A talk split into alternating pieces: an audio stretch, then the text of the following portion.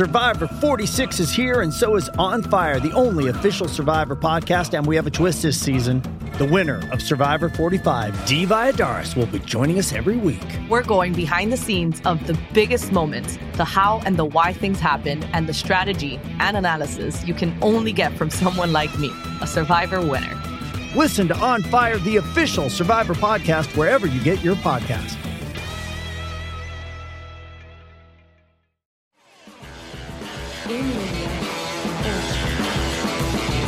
Vamos? Pode? Pode vir? Sim? Não? Vamos lá, já tá gravando, Rô.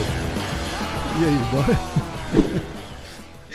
Cara, se nego soubesse quanta merda que a gente fala antes do show e depois do show, eu acho, eu acho que tem um show, tem um show Tem separado. um show só antes do show, né? É foda, sempre assim. É um show inteiro separado só de baboseira que se fala antes e depois. Das, das loucuras, das baboseiras, das idiotices. Então, hoje, Hum, a gente tinha marcado de fazer um show com Elias Anderson. vai, vai falando que eu tô ouvindo. E esse, e assim, a gente tá marcando. Isso a gente não marcou esse show como a gente marca todos os shows assim rapidinho, como a gente faz normalmente aquela correria, aquela loucura que é sempre. Esse a gente marcou com tipo muita antecedência. Aí mudamos a data pra mais antecedência na frente. Mas foi feito tipo assim como profissional, na real, Cara, né? Foi feito 100% profissional. Tipo, vamos agendar. Pus no calendário, com alarme, alertas. Te mandei o invite. Te mandei Nossa, o e eu convite. aceitei. Você aceitou. Cara, porra, aqui é Muito outro nível. divertido. Outro nível.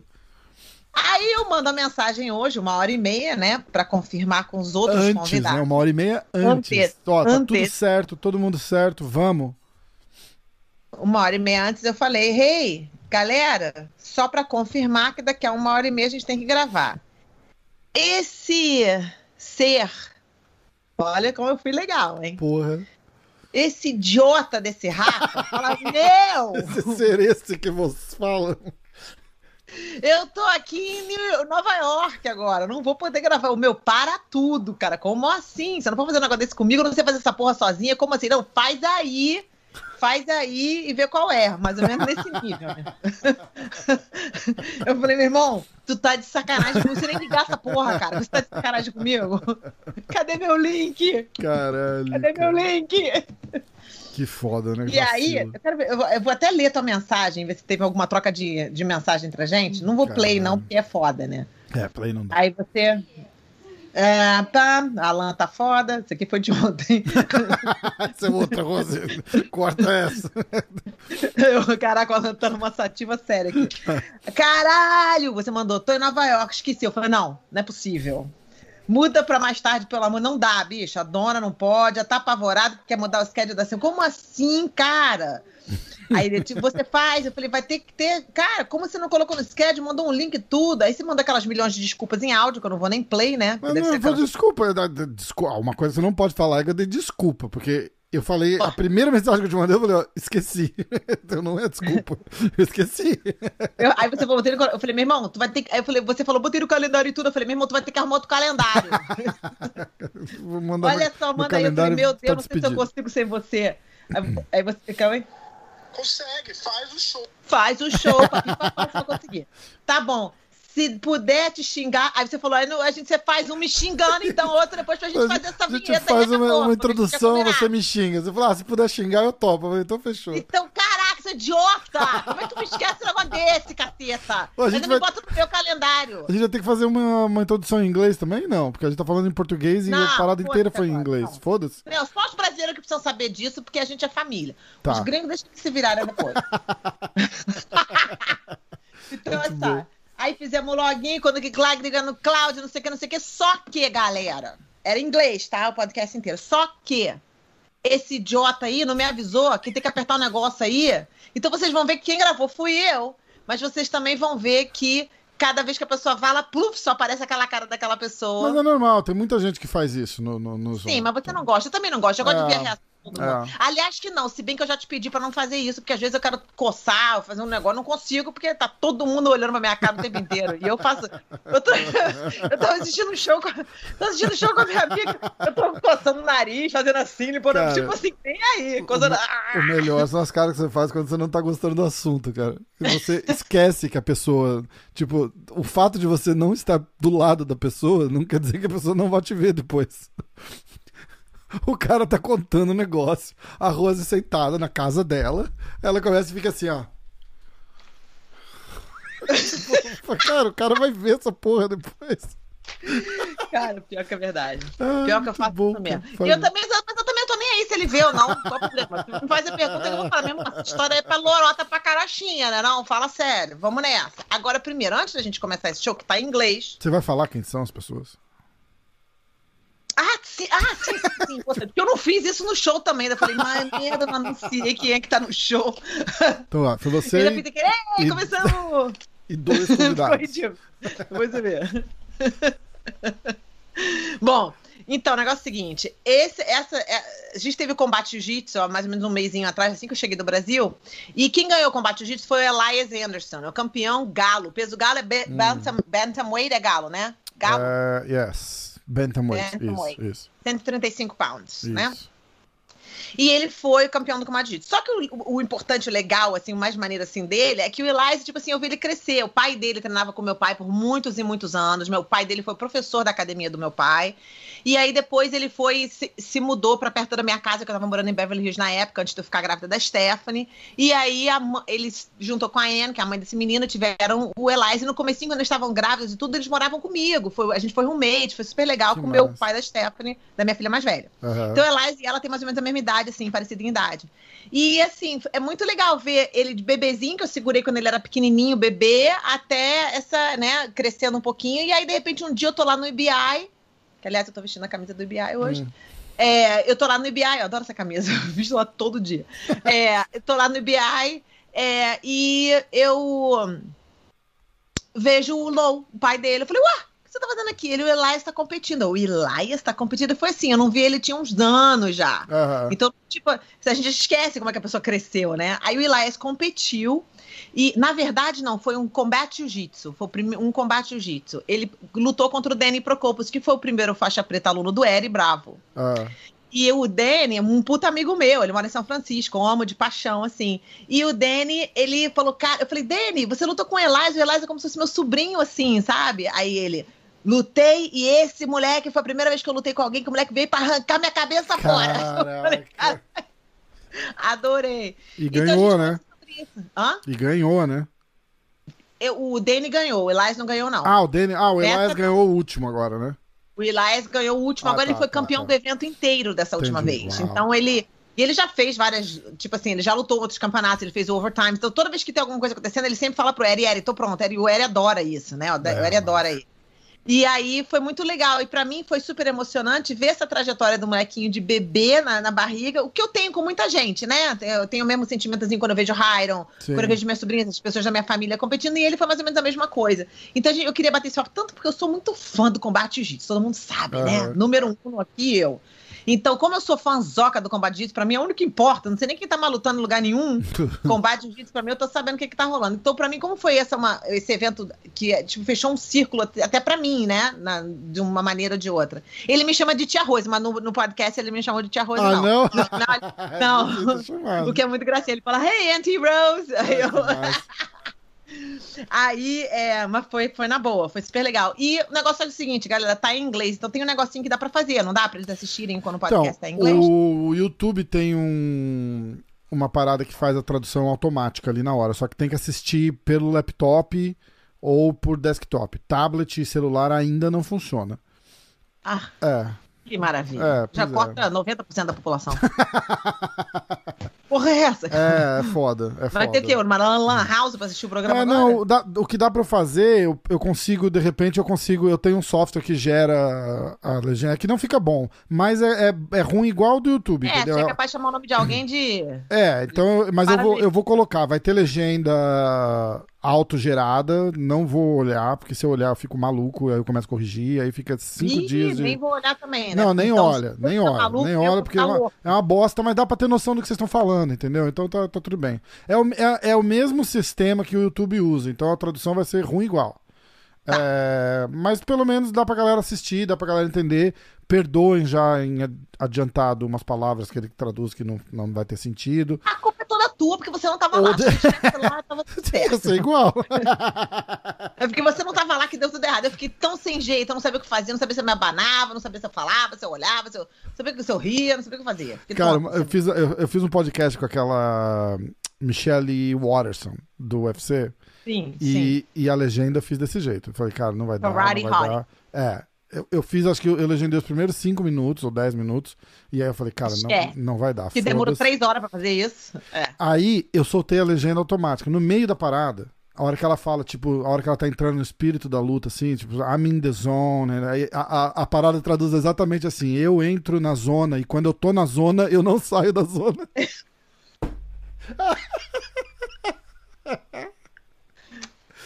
Umas merdas assim. Cara, aí outro dia eu tava fazendo alguma coisa que aconteceu e traduziu, tipo, negrinho sujo. Cara, o negócio, o negócio é radical. Então, galera, Então, já perdoa. já técnicas. adiantado, não tem mão de ninguém Não ali. bota a legenda, não. Deixa Você vai botar a legenda? Mas é bom. Aí não queima nosso filme necessariamente. Não necessariamente é uma, é uma palavra. Então, mas a, mas a galera, eu, eu sempre. Desnecessariamente. A eu- minha mãe ia é. me corrigir nessa. Eu sempre fiz um. Eu sempre peguei um feedback do pessoal e o pessoal fala assim, tipo, ah, não é maravilhoso, mas dá pra entender o que eles falam. E, é- na verdade, isso já ajuda. Então foda-se. Ah, eu então tá, então vai faz. Eu botar- fico imaginando a galera com o celular, puta. É, vai ter uma legendinha lá, umas palavras completamente absurdas, mas dá pra vocês terem noção do que. Samsung, Samsung, como é que fala? Samsung. Samsung. Samsung. Eu tento falar português assim quando eu falo a palavra. Samsung. Samsung. Samsung. Samsung. Samsung. Samsung. Samsung. Samsung no Brasil é geral. Então tem que ter de legenda, senão não vai, essa Uhum. Vai merda ter, não vai vai, tocar. ter, vai ter, Antes da gente começar, E quem mais? Tem a, a, a Down também, não é isso? Você só falou do Elias. Down é só o sabão, tá? É Down. Down. É verdade. Marca de é o sabão pra, pra lavar louça.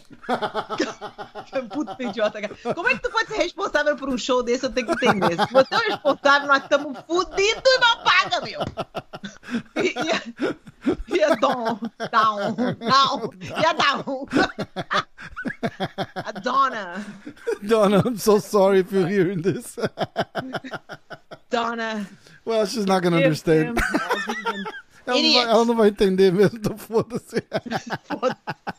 Eu tava com a minha camisa do foda-se, Bom, é, é, Antes da gente começar, eu tenho que dar um alô pros meus fãs, né, Rafa? Ai, meus agora fudeu. Meus agora amados, fudeu, ah, Agora meu, fudeu.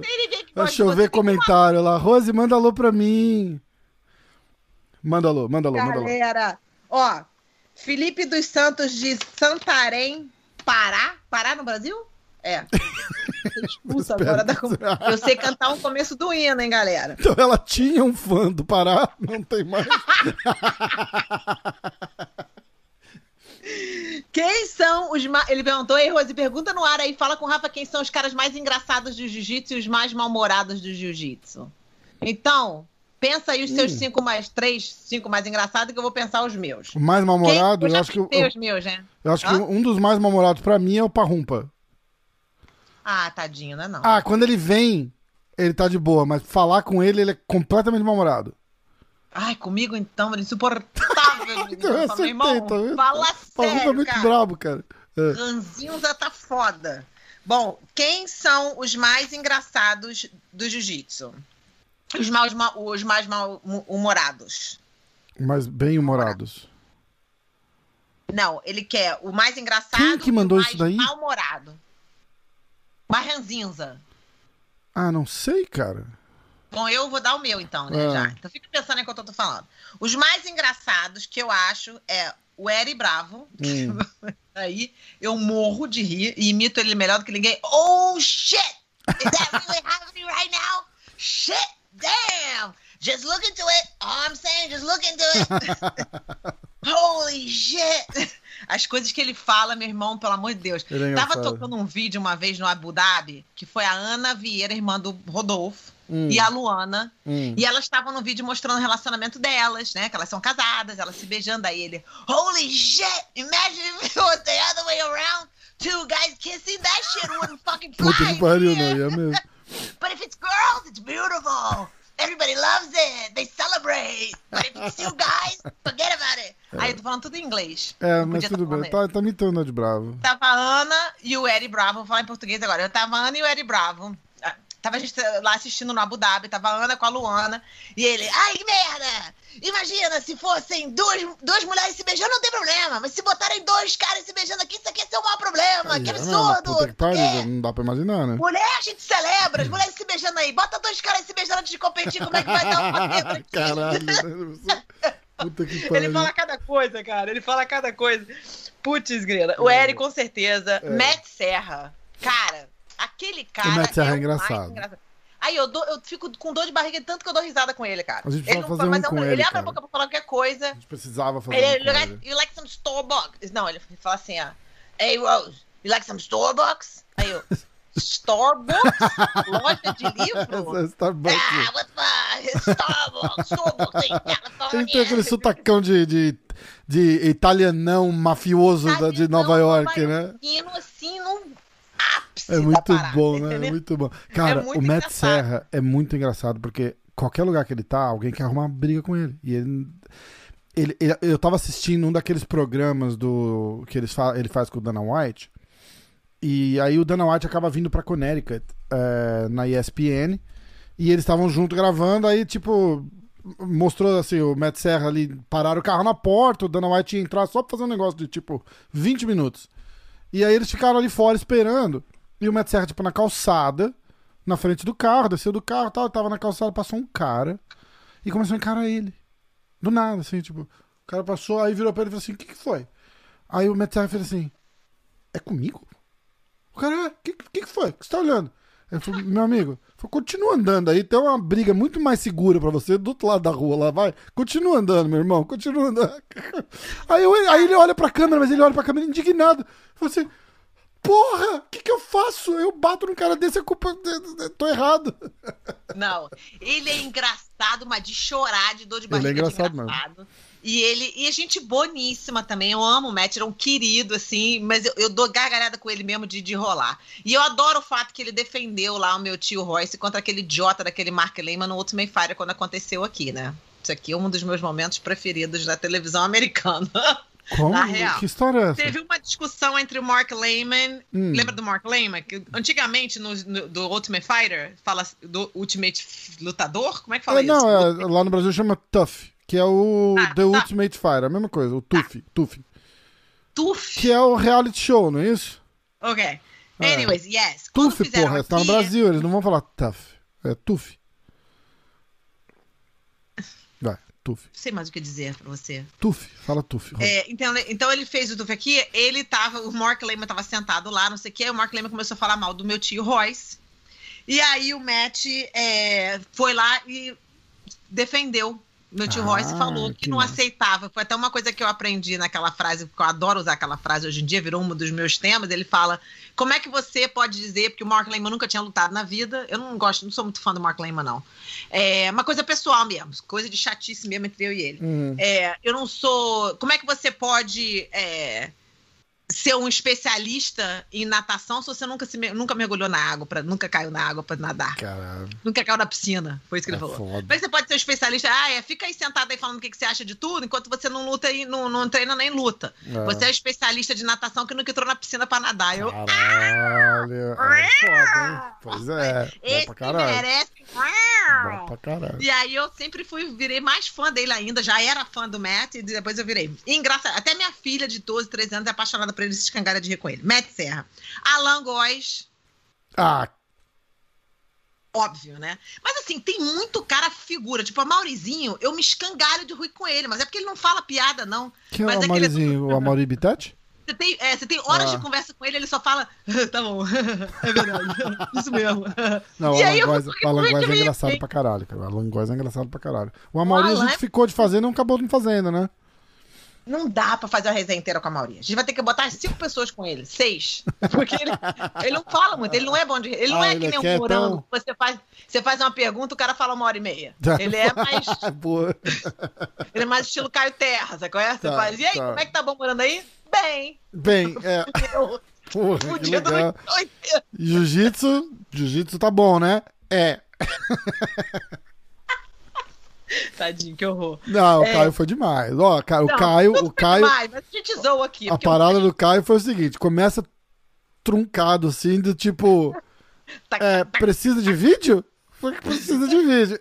né? Tipo, a Rosa não falou que ia ter vídeo. Eu falei, é, mas a gente vai fazer, mas não é podcast. Eu falei, é, mas tem, tem vídeo.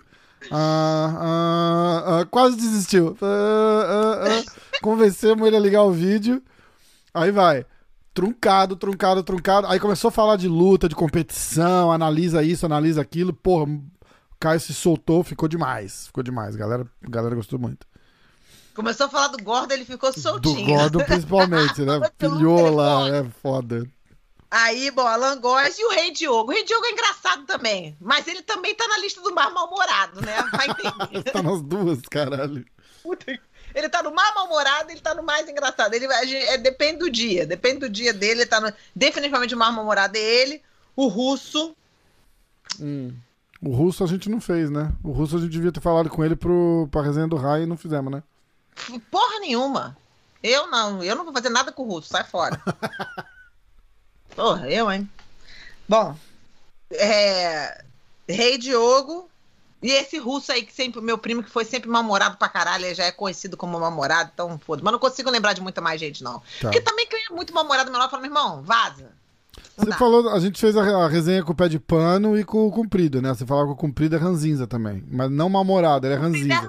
não é mal-humorado, é, ele, é, ele é, é, o, é, o Reclamão. O nome dele é Ranzinza no meu telefone. Ele é Ele é o reclamão, reclamão. reclamão, né? Tá, É tudo tá, ele tá... Chatinho pra caralho. Aliás, Mas essa eu resenha precisa é ir pro ar logo. Essa resenha ficou massa também, com comprido e com o pé de pano. É, essa foi boa, essa foi boa. Bom, então, é, Felipe dos Santos Silva de Santarém, a gente já respondeu. Você tem alguém pra você falar ou você vai concordar com tudo que eu Eu falei? vou com concordar com tudo que você falou. Beleza, ótimo. Next! É, e eu queria mandar um beijo pra querida Dani Medina, de Pelotas, no Rio Grande do Sul, no Brasil. Ela é minha número um fã aqui, tá? Só pra você saber. Eu, praticamente, Todos podem ficar morrendo de Xuxa aqui, ciúme. vai. É. Depois fica todo mundo de ciúme, tá? Porque ela é mais boazinha. Ela me manda várias mensagens e ela tem uma personalidade engraçadíssima, eu adoro ela. Ela fala, ai, querida Rosé! Ela fala altaça, ela é uma figura. E aí ela vai, então os caras estão entrando na live, entra aí! Ela, ela, tipo assim, é só, é só ela que quer que eu entre na live. O Rafa não deixa, Dani, tá? Mas eu já, te fal- eu já te falei por que que não. E- Por quê? Me conta aí, Não. Não, não, não, não. Eu já te falei por quê. Já te falei Olha lá, olha a cara dele. Rafa, é o número 4 no mal-humorado, tá? Eu não sou mal-humorado nunca. Tô sempre bem-humorado.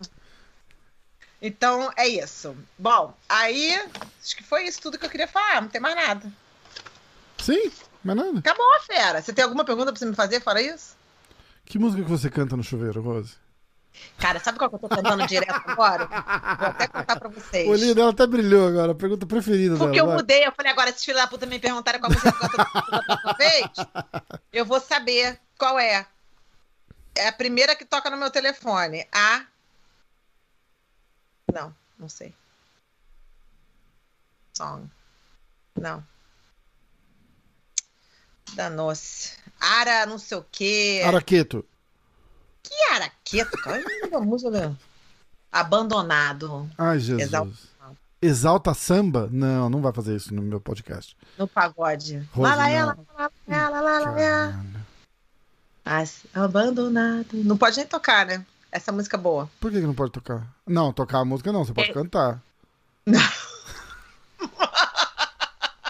canta, Rose, canta, Rose, can... louca, Rose, canta. Rose. Você na lista do engraçado Canta. também. E ó, eu já vou avisar aqui. Canta e eu não vou cortar. Vai assim pro ar, sem nada. Por que eu tô com cara de ser sua macaca de auditório aqui pra estar fazendo tudo semana, Você Rafael? mandando os caras cantar na porra do show, por que você não É, canta? eles que cantem se quiserem. Eu cantar? Eu, eu sou nem maluca de fazer um negócio desse, tá doido? Eles que cantem. Quem quer Ai, que canta, canta. Quem não quer, não canta. Ué, eu não tô me obrigando ninguém. Mas eu canto tudo que é música brasileira agora, porque eu tô meio na vibe Brasil, sabe? Porque eu já tô Hum. chegando, sabe como é que é, aquelas coisas, então é isso. Bom, Rafa, mais alguma Ah. coisa? Não, acho que deu, né? Tadinho, olha só, ficou, agora o episódio ficou mais maneiro ainda. E eu só fiz uma hora e quinze, então isso aí vai ser Uma um hora episódio aqui ficou perfeito, porque agora a gente tem meia hora aqui. de Não, a baboseira. gente tá gravando faz 23 minutos. É, Sim. Você vai falar da dona? Que a gente só falou que, que ela tá no podcast, mas você não tá, falou quem galera, ela foi é. mal. Tá me atrapalhando, Então, espera, Rafael. o show, sempre. o show que vai vir daqui a pouco, na verdade, esse- essa porra toda que a gente tá fazendo aqui era só pra falar que vai ter um show que vai passar aqui. Tudo bem. É, a gente vai fazer um podcast pra explicar o podcast. jeito, né? Então, é natural. Vou explicar. A Rose fez o podcast com o Elias, que é o cara que ganhou o, o combate jiu-jitsu, e a dona, que é. Faixa preta do Eri Bravo. Hum. E ela é um doce de pessoa. Ela dá umas aula, dá aula pra criança, aula pra mulher. Todas as paradas básicas de defesa pessoal lá no Eri, ela que ensina.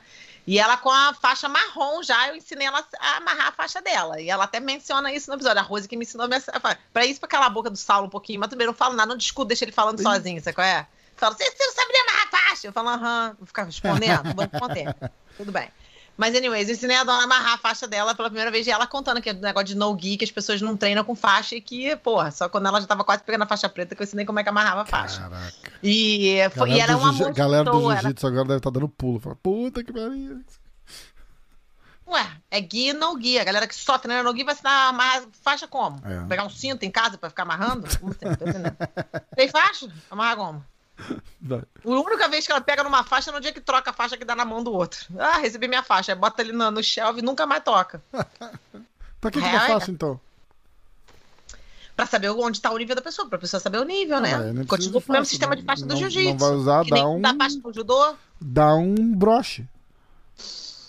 E vai treinar com broche? Não, sem broche. Mas não vai treinar com a faixa também. Meu, o que significa o seguinte, aí eles trocam o rash guard deles, tá? Com a cor roxa. Isso, então. o Mas é por isso que eu tô dizendo. Então, tipo, a faixa não faz A diferença. faixa é um símbolo, né? Sua faixa, you're a brown belt. Sim, Mas- é, eu entendo, mas aí, tipo, bom, continua, continua. Ai, isso é outro, isso é outro Então, podcast. falar merda, realmente, Esse quando é você resolve podcast. discutir. Não, mas ó, se, ter cri-cri, se vamos lá. não tem faixa, se não usam faixa porque não usam kimono, faz sentido, 100%. Eu acabei de falar que a parada é simbólica. A pessoa vai Mas aí numa- dá um num- broche, curso, um broche roxo. diploma, vai fazer o quê? Vai esfregar o diploma na cara de todo mundo? Não, não faz nada com o diploma, pendura na porra da parede. Ele faz a mesma coisa Dá com a um faixa, cara. diploma sem faixa, não, não usa faixa mesmo.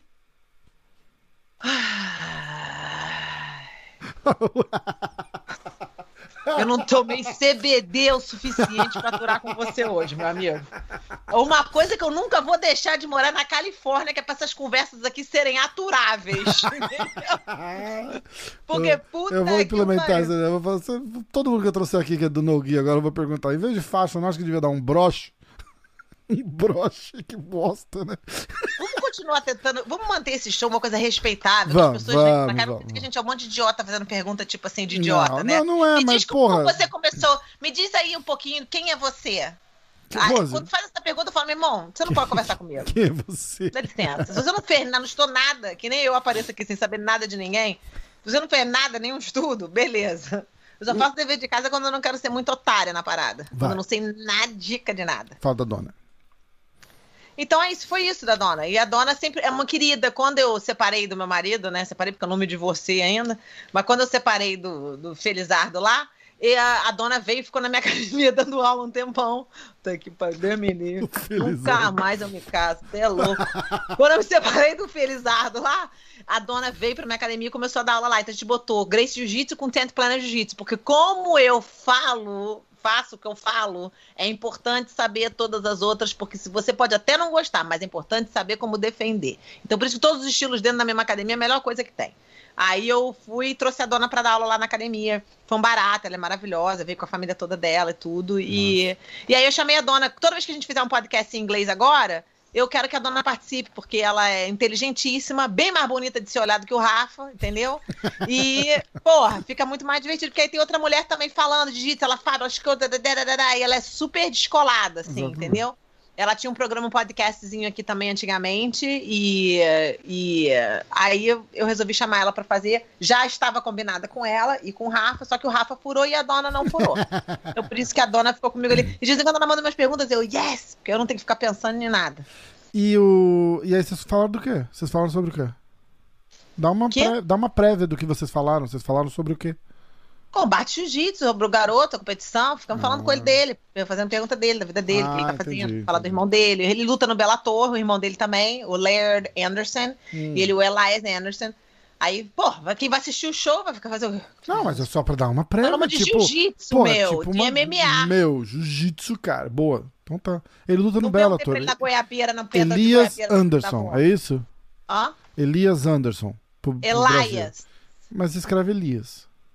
Tudo bem, mas eu quero que todo mundo fale o nome dele certo. Mas eles vão Elias. falar, mas eu vou para pro pessoal poder procurar, eu vou falar Elias Anderson. Procura lá, luta no Bellator e foi campeão do combate jiu-jitsu. Exatamente, do último combate jiu-jitsu que vocês devem assistir, do peso galo, e ele foi maravilhoso. É isso? Mais alguma pergunta, Rafa? Ai, muito bom. Então vai, vamos soltar? Então vai, a galera assiste aí, Bom. ó. Então vai. Beijo, Valeu. gente! Hey, we're here! We're here today with Donna Gonzalez and the new bantamweight champion of combat jiu-jitsu, Elias! How do you feel? How do you feel? I feel good. I um, feel pretty full, full of happiness, full of food right now, full of joy. Um, yeah, feeling good. Uh, I've definitely um, been super stoked, you know, last couple weeks after obtaining the combat jiu-jitsu bantamweight title title and uh yeah it, it, it's felt Good. good It's good. it's like So- soaked in now so i'm like yeah okay i'm, I'm officially So Nice. we're gonna go back on this one a little bit more than just talking about your fighting because I want to get people to know you, who you are as a whole, as opposed to just what you have finally accomplished. But it's not a finally accomplished because this is a long life thing that you've been doing. But I don't know if you've already noticed there's a little different mindset when you win something. Uh, Things click and they start clicking because you've been doing your whole life. And most people would expect that because you've trained jujitsu your whole life, you're supposed to be doing this. You're meant to do this. And it's Yeah. really not it. And the mentality is not the right one if you even think that way. But most Yeah. people don't know that. They don't feel that. They're like, well, you know, I've been training my whole life. So just to explain to you, Donna, a little bit how Elias have been training his whole life. Elias literally have been training. His dad used to teach at my dad's. Actually, I remember your dad when he was like a blue belt. And I worked at the Juice Bar at the Gracie Academy, and he was a blue belt. And he used to sit there and just chit chat with me for hours on end. And then we talked and stuff. And then he went to Brazil one time with one of his buddies, Yeah. um, Krikorian. Yep. Not, not, not Keith Krikorian. I was like, Krikorian. that's my boy It's a different Krikorian. yeah It's a different Krikorian. Um, and uh, and your dad went there, went to Brazil, and hung out with us. And I was little. Like I, we have a little bit of an age difference, not very much. But once we have, once we're older, then you can't tell much. But when you're younger, then it's like a huge difference. You know what I mean? Um, how old is your dad now? 52 now And I'm 46 or 7, 8, 9, 10, or what? 46, 47, 48, 49, 51, 2. So seven years difference. So it's a big difference when you're younger, right? Yeah. So he's like 24 years old. I'm 17. So it's like, huh, he's old. but um, so then uh, I came back and then he met Anne and they got together and then they got pregnant with Elias. And then at one period, we actually became roommates for a little bit while she was pregnant of Elias, which was really cool. and then my boyfriend at the time, Stephanie's dad, his name was his name is Ethan. So Elias' name is Elias Ethan Anderson. oh wow. yeah, yeah. It's missing a little bit of a rose there, you know what I mean? it was elias ethan anderson I do Oh yeah, it's not more. Um, Did no no they they changed it to dean so Oh. now same as my dad's Oh, I didn't know that. Yeah, I didn't so know we well, had it it- was Elias Ethan before. it was yeah it was elias ethan anderson I, I like Elias They Ethan. changed You it. know, i like elias rose anderson though i, I think I maybe I think that's just what's your sister's name? Um, your little sister's name, lola Lola. I think it would be Lola Rose. I thought that would have been perfect. Ooh, lola rose Lola Rose. I mean, you can't beat that. so So like, then, you know, I I didn't- that name. I didn't see Elias for like the longest time. You know, they moved away and I didn't see him for the longest time. I saw you guys maybe a couple times, like Carson City, Nevada, like a tournament. They were still little playing, you know, little. I have a picture with Lola that I absolutely adore. And No. then I didn't see them for the longest time. Next thing you know, I see Lo at the tournament. And I didn't even know what he was doing that. I was like, what are you doing here? He's like, my son is competing. I was like, your son is competing at EBI. And I'm like, your son is uh-huh. competing? then my head just went, he uh-huh. grew up. She she came up to we were sitting in the audience and Rose came and sat next to me. She goes, I used to babysit him when he was a kid. That's my baby right there. I used to Yeah. him when he was a baby. That's my my- baby right there. Well, now he's smacking other men around. So held it, held it in my own Yeah, arms. it's so growing up. And then I saw him at EBI and he was competing at EBI. And one of the things that was really striking for me is that you had a match with Danny Prokopos, which is Eddie's first. that was the one. Yeah. Yeah, exactly. Yeah. But it was after the match that Danny came up to me and I was like, Danny, you competed against Elias and I know him since it was a baby. And then he's like, fuck, that guy came to fight. From all the matches I've had, that guy came to fight. So there was right then and there that first, you know, introduction of somebody that felt you while they were competing with you. Yeah. I knew that there was a spark in there that was gonna move somewhere in a different direction because people usually don't say that. Like the guy really came to rip my head off and he came to fight with somebody because you usually I don't know about you, but sometimes you feel like when you're competing with someone that's more well known or part of the, something, you might feel like, oh, I shouldn't be doing this. yeah. be doing that. Do you ever feel that way? Um, I've felt that way before for sure, where maybe I like respected him too much. hmm And yeah, I, I don't want to make that mistake ever again. So I'm Yeah. just like, I just got to come with the disrespect and just be like, try Yeah. to take what I feel like I deserve. But How was that journey when you started friends training? afterwards. Uh, What, Donna? What, Donna?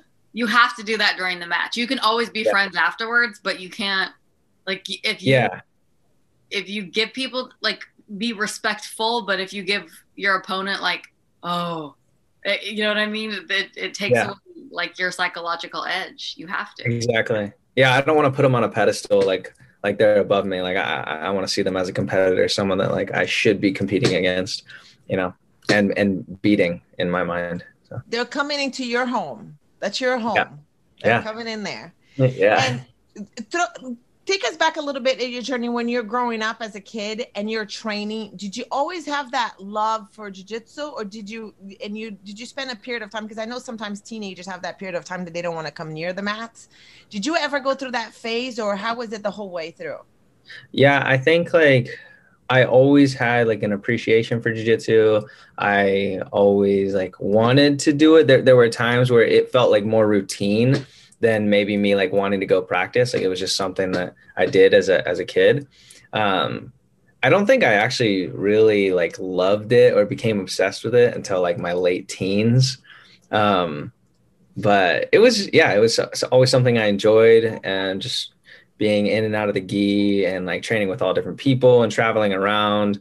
Um, just the whole journey itself was something that I really liked. Um, but the art itself, like I feel like I didn't appreciate it enough or become obsessed with it until like later in life. What do you think was the thing that that sparked that obsession? Like, what was the turning point? that It went from be, like being this thing that you just do because it's like what your dad brought you to your whole life, and Yeah. turned it into you're like, no, this is my thing. Yeah. Um, I think it was a little bit of just like my competitive personality, I guess. Uh, growing up, you know, I was always doing jujitsu, but you know, the idea is that we were going to focus mostly on MMA. And so I was doing like kickboxing and, and my dad was taking us to boxing clubs, you know, all around the West coast and we were sparring and yeah, I was doing, you know, a lot of boxing, a lot of kickboxing, um, wrestling, uh, and, and jujitsu was just like, it was always there. Like I was always in jujitsu. And I, I remember kind of having this like false confidence about my jujitsu because I knew I, I just I've done jiu-jitsu my whole life, so you know I could I could compete with anyone in jiu-jitsu. And then um, you know one year I did the trials. Uh, I think it was like the 2017 ADCC trials, and I just I didn't feel like I actually knew like enough. Like I felt like I was way behind, and I feel like that sparked you know something within me. Like wait, no, this is not where I want to be. This is not you know I feel like I'm I'm better than this, and and I want to show that. Um, and then I, I feel like that was kind of like the moment where I just I wanted to obsess over jujitsu. Even the focus was still MMA at the time, but I still was like every time I was in jujitsu, I was thinking about it differently. I was thinking about it like um with like a different approach and um, like just becoming more and more obsessed with it and, and, and, you know the the concepts behind it rather than just like collecting moves. I was wanting to collect all these concepts and understand like why certain things work in jiu-jitsu.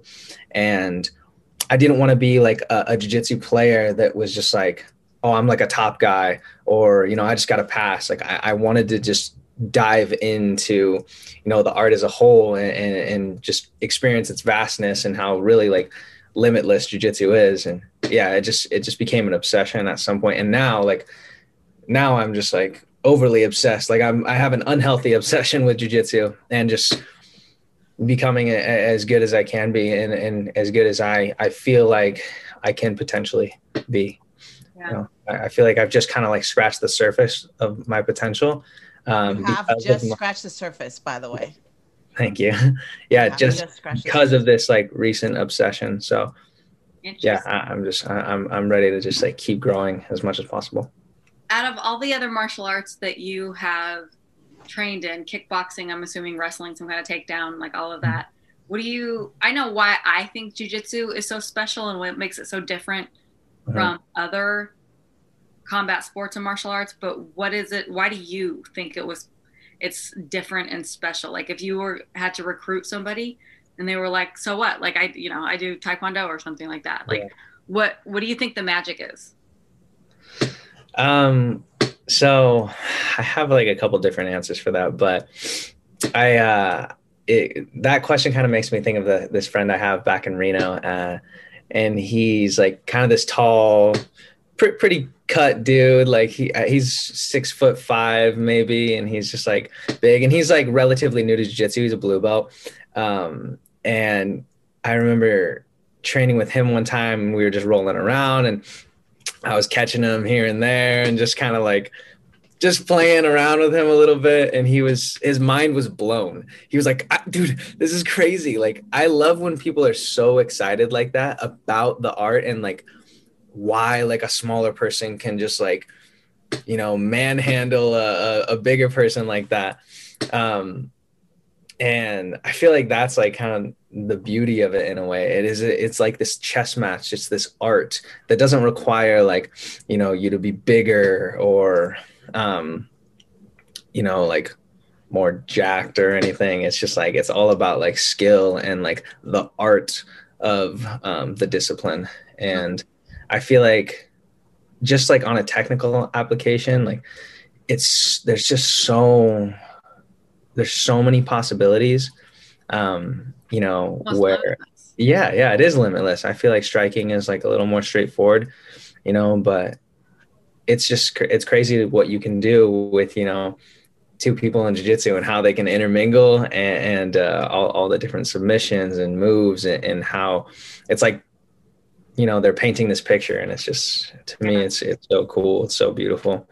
Um, i really think it is like the most beautiful martial art in terms of like when you see it at the highest level when you see the movement mm-hmm. and the way that people you know you know work their way around uh, different obstacles uh, and, and, face different challenges it's it's so cool to see.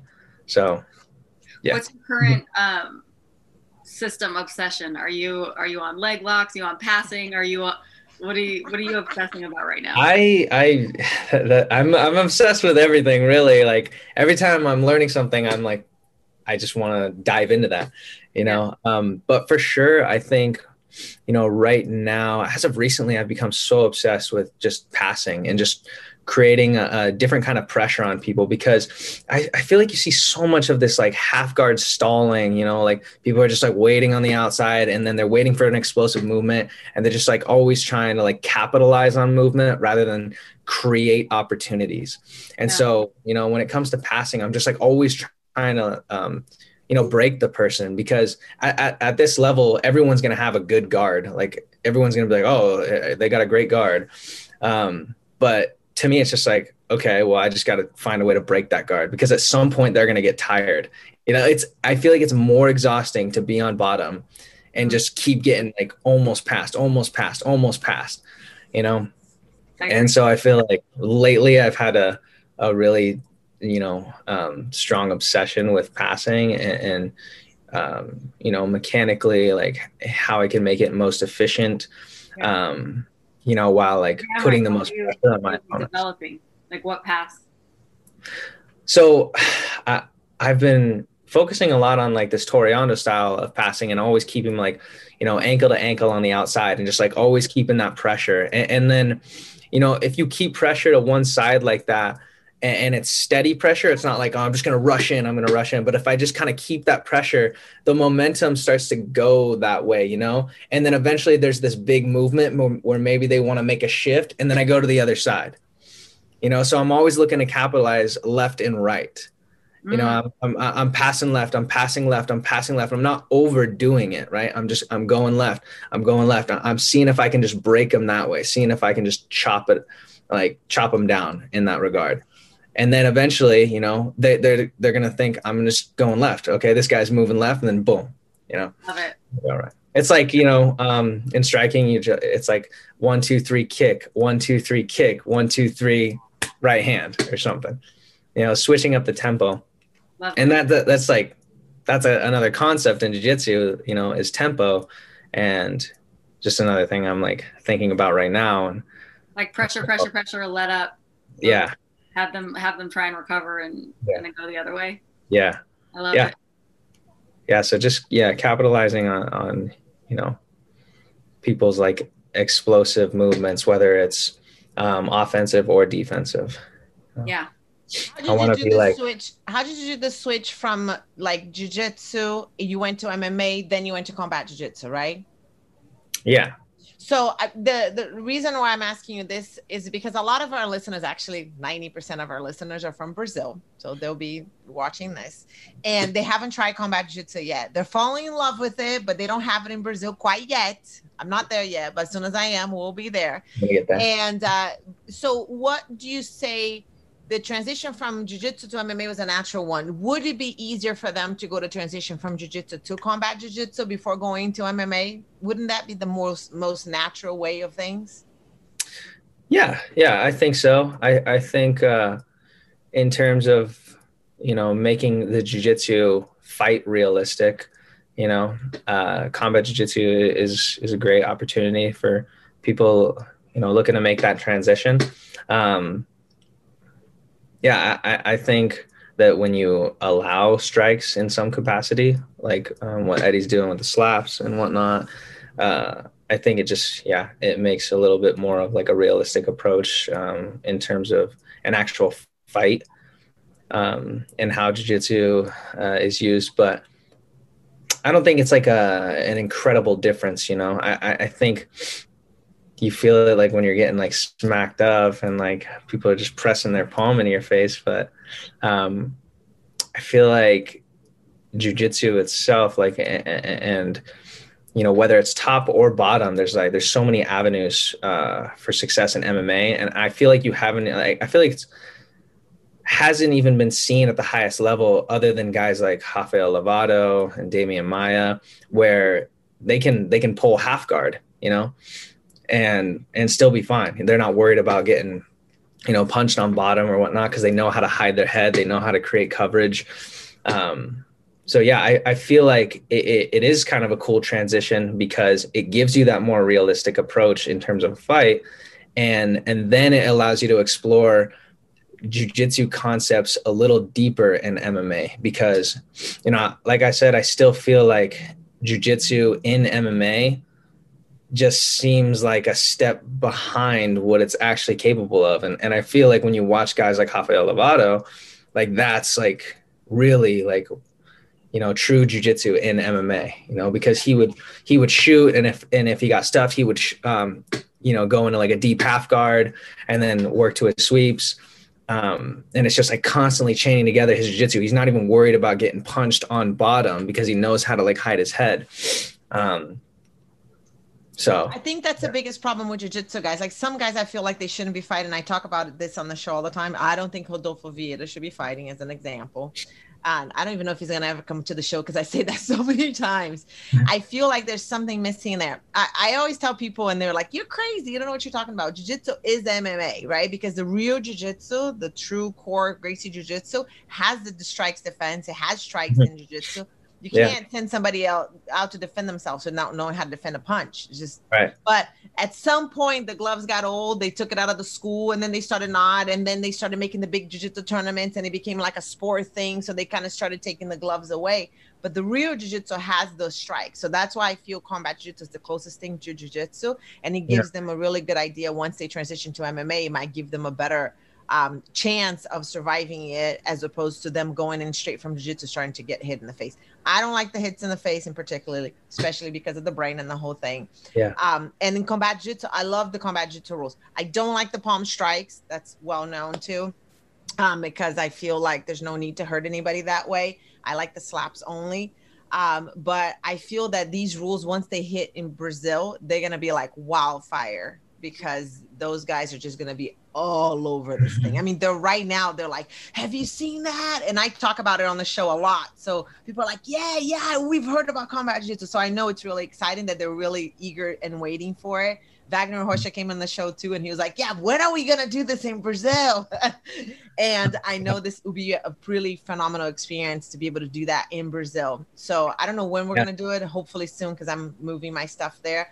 But it will be a really phenomenal experience for sure for the Brazilians. I think. Yeah, absolutely. They're Yeah, gonna come thirsty. Ooh, for sure. I've, Yeah. got, I've got two questions. Uh, would you? What's worse, the palm strikes in co- in combat jujitsu, or getting punched with the, the is it three ounce gloves? Four Oh, ounce what a fair gloves. question that is. That's a Oh, really God. fair question. Thank you, Donna. yeah getting getting punched is is far worse it's like i don't know because uh I- unless you're coming from you know some big mma camp where they're doing like full on mma sparring i've never uh, it's always been like we've always taken a safer approach when my brother and i have prepared for fights whether it was an amateur or pro um but you just like you don't even expect I feel like you don't even expect it. Like you get hit with four ounce gloves, like for the first time, like when you're fighting, you're like, oh shit. Like, like that, I don't want that to happen. It like, it shakes you. It like takes you out of the moment for a second. Yeah. and, and it's just, it's something, uh, you know, you have to get used to. You have to get used to like that feeling and, and knowing that that's coming. I, I feel like, you know, the palm strikes, and be, because of the way uh, Eddie has, you know, created the rules and the format, um, you can't really generate like enough power, you know, um, because it's only grounded. You like you, you can palm strike when it's grounded. So I feel like there's you can't generate like enough power for it to be like a horrible feeling. Like it can hurt for sure, but there's definitely a difference between that and getting punched with the four ounce gloves. And I don't even think it's the four ounce gloves that are like um, the real prob- problem. It's it's the wrap. When they wrap your hands, when they do that professional wrap, it's Yeah. like you have a brick on your hand. It's such a tight wrap, and then you put on those fresh gloves, and you're like, like this is more dangerous than a bare fist. Like, Oh, it's way more dangerous. okay. well, Um, that's my next question, but I'm, I'm going to expand it. What would you add or take away from MMA or combat jiu- jujitsu rules as a competitor? Um, okay, so personally, I like the idea of I like the idea of no gloves in MMA. Like I know they're starting to do that. Bare knuckle. Bare knuckle. Yeah. Yeah, I like it too. Um, I know that they're like everyone's saying, oh, there's going to be way more cuts, but I really do feel like there would be less, you know, trauma in a way, like like a significant brain trauma. I just, yeah, I feel like I don't know the damage you can do with that that wrapped hand with the gloves on. It's it's crazy. It's it's super damaging. Um, On a side note, I don't know if you know this, but my dad left the UFC because they added the gloves. oh, really? I Right. didn't know that. Yeah, because he felt like they were going to protect the hands as opposed to protecting the pr- fighters' heads. Yeah. So that was one of the reasons why he was like, "No, this is not. This is not what we're intending. Now Yeah. we're, we're protecting the hands and we're leaving the head out because most people don't. You know, they're not thinking that it's punching your head. You might not be feeling it per se Yeah. as much, but what's the point? You're protecting your hands, and then everybody's, Yeah. you know, God forbid, but Yeah. later on, it's horrible. I always think like if you can slam your shin into someone's brain, like we should be able to like use our hands, you know, our bare hands. Um, and just speaking from like a jujitsu standpoint, not having those like bulky like gloves around your wrist and whatnot, it would it'd be so much better. I feel like you would see like more intelligence um, in preparation and in the game overall. Like, I'm sure like people would still just be like swinging. It would be like very like street brawly. Um, you know, you'd I'm see like, a lot, like street brawl style. Accurate with your punches, right? Yeah, no, I, I think at the highest level for sure. You're coming in punching like right here. You do that with no gloves on, like you're breaking everything. Oh, for sure. Yeah, yeah. Even with the gloves on, like people break. their Dominick thumbs, Cruz is like a the perfect time. example of that. That guy breaks his hands like crazy, and it's just Yeah. the angle that he punches. Like Yeah. that. So- Exactly. Yeah, no, I think you would see like a more intelligent approach to striking and and boxing and MMA. Um, I, I'm I think telling we- you guys, combat jiu-jitsu is going to change the way the whole system because combat jiu-jitsu is going to actually make the jiu-jitsu guys that are used to sport jiu-jitsu now learn what real jiu-jitsu is all about and learn how to defend the punches where they're coming from because that's the ultimate goal when you're doing Yeah. that. Yeah, I love how you keep saying real jujitsu because that's really what it is. Like that's real jujitsu Yeah. in like its purest form. That's Yeah. why it was so emotional for me to see you win that. Because I, see- I mean, I watched the guys win, and I'm happy for all of them. But there was just that special thing about you winning it. It was almost like it was almost like myself, like a piece of me came a full circle on that whole thing, which is weird. You're gonna be like weirdo lady, but I'm No, blocking this chick's number. Don't give you my address. But you know how it is, right? It's like Yeah. it, it's almost like okay, it, there's a full circle in there, and you could not have not have not won a better event. I mean, Eddie, number one, fucking hilarious, right? yeah. And it's just fun to be at that environment, and the whole vibe of it is is with him there makes the whole thing different, right? Yeah. Yeah. And and just it was almost like. A, like a seed from Gracie Jiu Jitsu winning the whole thing. I know Gordon Ryan, I know those guys train with Renzo and everything, but it's just different. You know what I mean? It's mm-hmm. different when it's it's you winning than them winning. If Yeah. you know, and it was really I cried. Good. You you answered that. He did. He did because I was like, oh my God, I heard he won. But then I went to see it and then watching it. And like I told you, there was a very different connection between you and the corner. And that was really noticeable to me. So I think I told you, I don't know who was in the corner, your dad, whoever's in your corner. Congratulations. Because I could see the synergy in the room was Yeah. no one was going to take that away from you that day. This just Yeah. wasn't going to happen. Yeah. You came in to take home what was yours Yeah. no respect, right, for the other competitors with none of that. And I, I was like watching, and I was like, oh my God, he went in to pick up his belt and just Yeah. go home, and that's it. Yeah. And and it was the synergy of the corner. Everything was just in perfect align. The sun, the moon, it was all perfect. And there was really much because I was like, dude, this is this is amazing because now you see a child that grew up in jiu-jitsu that has experienced this whole thing, and then it was it was different. It was beautiful, and I was like, massively. Yeah. How how was your dad's reaction when you came home, or obviously after? Or did you talk to him? How was it? Yeah. Yeah. Um I did. And thank you for that. Like it's making me emotional just kind of thinking about it again. Um but yeah, I I, I got to FaceTime uh him and um you know everybody that was at, at his house watching at the time and it was just like it was so special i i just like i couldn't wait to share that moment with him uh, it was awesome sharing it with laird because you know um having him in my corner and just him and i being on this journey and so close in age uh together was like the best. And and i feel like the the the best moment was you know after like everything cleared and him and i are the only ones in the warm-up room at the time like i set the belt down and like i give him a hug and i'm just like crying. And uh you know because he, he like laird is just so supportive and just just believes he, he believes in me like more than i believe in myself sometimes and like he is the voice that like like i need to hear First ever on MMA, I was, I was like, ah. yeah he that's there's there's a synergy between you guys that's very special. It's a brothers, it's a brotherhood synergy. So it's it's different, and it was it was really Yeah. beautiful to watch. Where what is he? Is are you guys still training right now? Like, is he preparing for something? Because I know he fights too, right? Yeah.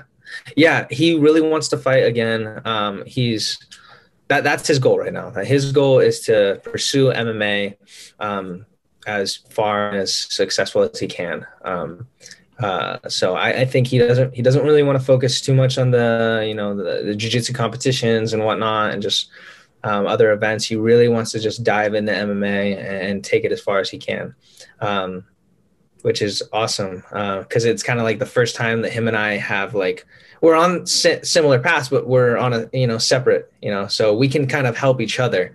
You know, um, not like we haven't always done that, but uh, it'll be really cool for me to to focus on jiu-jitsu for a little while and just like see how far I can take this and for him to focus on MMA and, and you know I can pass this knowledge on to him and just you know be a, as great of a jiu-jitsu influence and coach um, you know on his career and, and then eventually when I decide to fight again um, you know he he can help me you're combat jiu-jitsu now, homie. yeah, I'm gonna. I'll, I'll, i I want to defend the title forever. I want multiple titles in combat jiu-jitsu. so you should have multiple yeah. titles in combat jiu-jitsu. How'd you feel? Did you have to cut weight for this? Because I thought you fought at 145s, right? Yeah, yeah. So 145 is, like perfect. I walk around at about 144, 145. Um, so cutting to 35 was it was tough for me because I I stay I, I stay like in pretty good shape year round. Like I'm always training. I'm not like I'm not really slacking on my diet. Like I have cheat days every now and then, but I like I like the the year round martial arts approach. Um, and uh, so getting to 35 was like tougher, and I actually overcut a little bit. I, I think I weighed in at 133, and I was like, oh, cool. like right before weigh-ins, and I was like, okay, great, I can like start drinking some water. Um, but yeah, no, it wasn't that bad in terms of like, you know, a professional weight for me. I feel like 135 is great because because I can I can get down to 140 and and feel good, you know, like weeks before the tournament, uh, just like naturally, you know, with like increased cardio and and just you know being smart about you know what I'm putting into my body. I, I can get down to 140 no problem, and then cut into 35 is is really no big deal as long as I do it right. Yeah that's perfect. I but, wanted to touch. I wanted to touch a subject completely off everything that we're saying right now. Is that your clothing company? Oh, I checked it out. And I love the message behind it. I love everything about it. Well, the, there's the t-shirts that you made, but it's actually a gi re yeah recycle recycling thing. Yeah. So I wanted to talk about it a little bit here because we do have American fans too. Hi cool. guys, but mm-hmm. I thought it was really good because I I use um I was working with Baba Babalu's wife, and it's called Reuse Geese. So we were just getting gis donated to us, and we would ship them to Brazil or to different places that really need the gis. Yeah. But I liked your approach. I like the way you did it and how you did it. Can you tell everybody about what it is um, and how it works and what they can do to participate on that yeah definitely i can uh you know um, sum it up for you pretty quickly but essentially it's called posterum p-o-s-t-e-r-u-m um, the domain is pstrm.com, just Posterum for short. Um, and essentially, yeah, it's just a, a centralized platform uh, for the exchange of gis, no gi stuff, uh, just jujitsu apparel and uh, apparel in general. Um, if you're familiar with Poshmark, um, it's like a buy sell trade, um, you know, clothes. Yeah. So uh, basically, it's just you know, a way for the jiu-jitsu community to hop online and be like, I've had these gis in my closet for like 10 years. I, want to sell them and maybe someone else will get good use out of them. Um, and it was, all, we, the idea behind it was, you know, you don't want to buy a gi at full price or something, or maybe you're just trying out jiu-jitsu um, and you want to check there first, you know, because the only actual place to to do that was like Facebook groups, uh, Facebook Marketplace, eBay, and stuff like that. So yeah, we just thought like, well, let's just build a little centralized platform for the jiu-jitsu community to buy, sell, trade their gear, collect other gear. Um, and so it's still it's still kind of in you know the development stage. We're we're fresh and we have like a lot of plans um, in terms of continuing to develop the site and the you know how we see it in the future uh, as more of like a centralized hub for the jiu-jitsu community. Um, yeah but we also have like little side projects like we did the jiu-jitsu fashion um, which is the t-shirts and we partnered with this company in la called everywhere that um, basically uses recycled uh, textile scraps um, uh, from you know manufacturers and whatnot. And uh, instead of like getting you know fresh fabric they just repurpose all the the scraps um, and it saves water, saves a lot of water, like six hundred or six hundred um, gallons of water per T-shirt uh, made.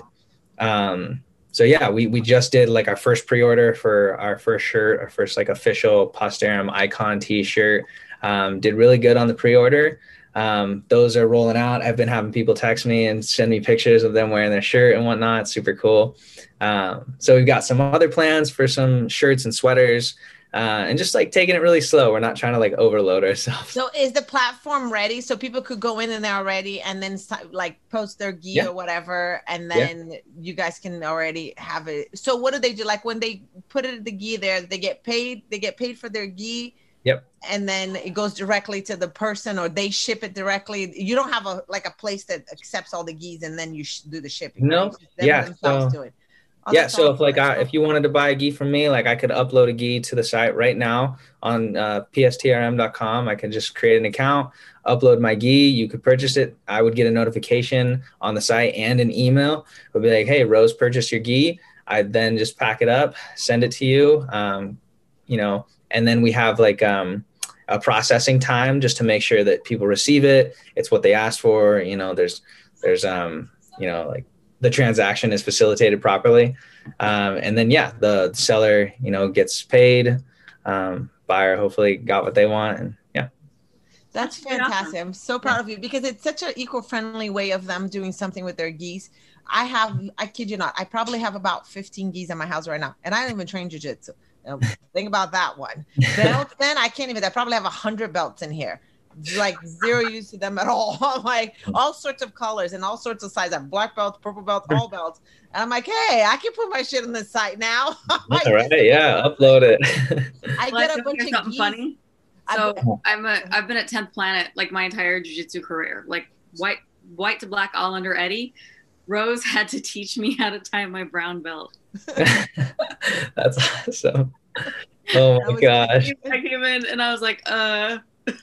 Honestly honestly i feel like I, i'm not surprised like i feel like a lot of people don't know how to tie their belts like even when they get to black belt even even Like- when they get to black belt, I- don't think there's a certain way. I mean, you could say, "Oh, this is how you tie a belt." Everybody just tie the belt however they want. To me, don't let everybody else hear that. They'll be like, "What is she talking about?" As But long- there's so many little systems and ways and styles. It's like, Oh gosh, as long as you don't see like the two opposite ends of the belt like going up like this, like it's got to go horizontal. Every time I see like, uh, lose my mind. I don't like the ones that are really long too. Like they do these long ass belts almost to their knees, and I'm like, that belt is way too long for you, buddy. It's almost like he just got wrapped one time and he tied it up and then Right. just walked around. Like yeah, I that. just wrapped it around once. It's Like crazy. Is your is your school open right now? Like, are you teaching? What what's happening in there? Yeah, so right now I'm um, I'm at Renzo Gracie Reno. Um, I just, you know, kind of got um, associated with with the head instructor there, Max McGar, and uh, yeah, we we've been working together, and um, I'm gonna be, you know, basically uh, training out of there full time while while I'm in Reno. Um, it's great, great school. Uh, Laird and I both really enjoy it. It's it's a it's a growing school. They, they've got a really good amount of students, a lot of solid um, competitors there. Um, so yeah, I, I'm super excited to be there. The instruction is great. Max is a is a awesome instructor. Um, he got his black belt from Renzo. Um, so yeah, yeah, I'm there. So, What would what would Elias winning combat jiu-jitsu would tell Elias on his first E EBI? Ooh. on his first Ooh. EBI. Ooh, okay. The two of us are like me and Donna I are like remember. Ooh. That match, that first match with Denny, did you guys have strikes? Was that a combat jiu-jitsu match or was it just I don't think so. I think it was EBI, yeah. No, no, no. That was yeah. My match with danny was uh, combat jiu-jitsu. I- That's okay. I thought so. Yeah. Oh wow. Okay, I didn't even that it didn't even dawn on me. But I did do so Professional, after that. yeah. I did EBI 14, which is the Right. featherweights. I think. Was that the one John Calistine won? Yeah, that was the one John won. Okay. The Yeah. one at Muscle Farm. Yeah, So that Yeah. one Remember that day, Donna? Yeah. okay. And then and okay, so what would would Elias. of. Elias, ba- bantam bantamweight champion, would tell Elias going up against Danny on your first combat jiu-jitsu. Ooh, that's a good that's a good question. I think I would just tell him to try to be as present as possible in the match and not like allow emotions to take control. I think I got I think before when I was a you know a young competitor like especially around that time I I thought like being fueled uh, by emotion was like a, a, good way to success. Like, you know, people be like, "Oh, don't be angry." I'm like, I'm not angry. I'm just like, I'm ready to go. I'm excited. Like, now I'm like, and now I don't even like, I don't even get excited. Like, I don't like the idea of being excited. I think um, the more you can just be, you know, calm, collected, and, and treat it like, you know, this is what you do. This is who you are. Mm-hmm. Um, the better outcome that you're ultimately going to have. And so I would just, I would just sit him down, put my arm around him, like, dude, you just need to relax. Like, um, don't be like, don't go in there with so much emotion. Just like allow, like, you know, the art you love to just be expressed um, in the most calm, you know, efficient way. Yeah. Um, and he, uh, Elias at the time, I'd be like, uh, okay, bro, we'll do. uh, bro. Yeah. So I don't know. I've had like a lot of, um, I've had a big shift in my, um, you know, mental approach to martial arts uh, in general and, and jujitsu more specifically. Um, but yeah, just to competition. I like, I just feel like the more present I can be um, is really based off like how calm and composed I can, I can stay the whole time. And, and, and if I'm present and seeing, you know, not only what I'm doing, but seeing, you know, what's going on around me and what the you know, opponent is trying, I just feel like more like in the match. You know, I don't. I feel like every. I feel like I can see and feel everything. You know, sometimes when you get smacked or, or you're in a dangerous position, you're just you're in autopilot. Your your fighter uh, your fight or flight kicks in, and it's just like I don't ever want that to kick in. I always want to be present. I always want to know like you know the risks, the rewards, you know what needs to be done, and uh, you know how how I can do it in you know the most efficient way. So I am um, just trying to be present, like ultimately while I'm there. I just had this conversation with two of my students, white belts, and yeah. I was like, "Hey, when you're you're rolling, like you need to talk to yourself about what's going on in the match. Like imagine what a coach would say to you. Like what would i say to you when you were doing something? And they were like well what do you think about? And i'm like oh i i literally coach myself when i'm rolling. Like i don't i don't have like philosophy going on in my head i'm like yeah. and lever pull it tuck your chin come over here you know what i mean i'm like yeah. coaching myself and yeah. watch out for that they're coming for this what do you what's going on in your brain when you're competing um yeah that, that's that's a good question um what is going on in my brain i feel like I feel like as what a am I gonna eat after this? Yeah, yeah. Like, oh, what is this? So over? hungry. um, yeah, I think you know different things go through my brain a lot depending on depending on the match. You know, like um, I feel like. I feel like I, I, try to like always focus on my energy. Like, okay, I have to. Sorry, one second. Um, like I'm just trying to keep my energy in check. Like uh, I'm always saying things to myself, like, all right, just breathe, just like, just breathe here, um, and just just relax because you know some people they come like they come like with such um, intensity. Yeah. You know, like that they're snapping your head, they're like coming after you, and like in those moments, I'm thinking, all right, just be calm, relax, like breathe, um, and and find an opportunity, and just yeah. just go there. Um, and then in more methodical matches, like my match with uh, uh, with Ben Eddy, I felt like I could just, I felt like I could coach myself more and just think more and just be like, okay, I want to pass, like I, I want to go from here, I want to go from side to side, and uh, I'm just like analyzing, analyzing the match and like seeing opportunities. You know how on uh, uh, like if you're ever playing chess, you're like you're thinking like, okay, if I move it here, then you have to think about like three other things that the person could do, but also you're like, okay, but maybe he will do that one thing and I'll capitalize. I feel like that's happening to some extent in my head. Maybe not like as intense, but it's like that's a level. That's a that's a that's a that's a big level up when you're playing chess. Right. Like, okay, if I pass to the left, he's going to do this and he's going to defend this way, and I can have this waiting for him, and I can have this waiting for him. But if I pass this way and he does this, I can do that. Exactly. How funny! Yeah. I thought everybody thought that way. I think you have to train yourself because a lot of times the adrenaline is pumping so hard and um Elias, you're a coach, so I'm sure you've had these conversations. Like most people can't tell you what happened in their match. Like if you pull a, a, a Yeah. student aside and be like, "Hey, what happened?" They're like, "I don't Oh know." yeah, no, they don't know. Like, Yeah. I don't know. I just all of a sudden they were I was in their side control and they had my arm, and you're like, "No, like you lost that side control three steps before that happened." exactly. Yeah, but the, like yeah. to be Yeah. able No. That. see it coming and then like uh like what he said rose like with with the the chess match if i go here these are the two ways that he's going to defend that so i can have this waiting for him i can also have this for, waiting for him when he defends this way or i can go here and i can do this and i can set up this that's that level of clarity and calmness It's Yeah. uh, it's a it's mind mapping. It it's is- the level Yeah. of mind it takes- mapping that is. you have to your body has to know what to do way before your brain does for you to get to that that clarity point because Yeah.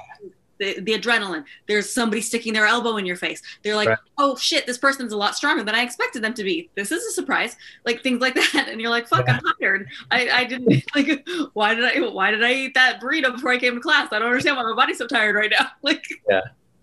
Yeah, for real. That that's interesting that you say that for sure. Um you know the the fact that so many people can't remember or can't like repeat you know what they did um like I, I actually don't know. I don't know what happened you know and i feel like that's that's something that you know i went through as as a young competitor and like when i really started to focus on jiu-jitsu and i was just like ah, i feel like you know i'm seeing what i'm doing sometimes and then the other times i'm just like i'm just an autopilot.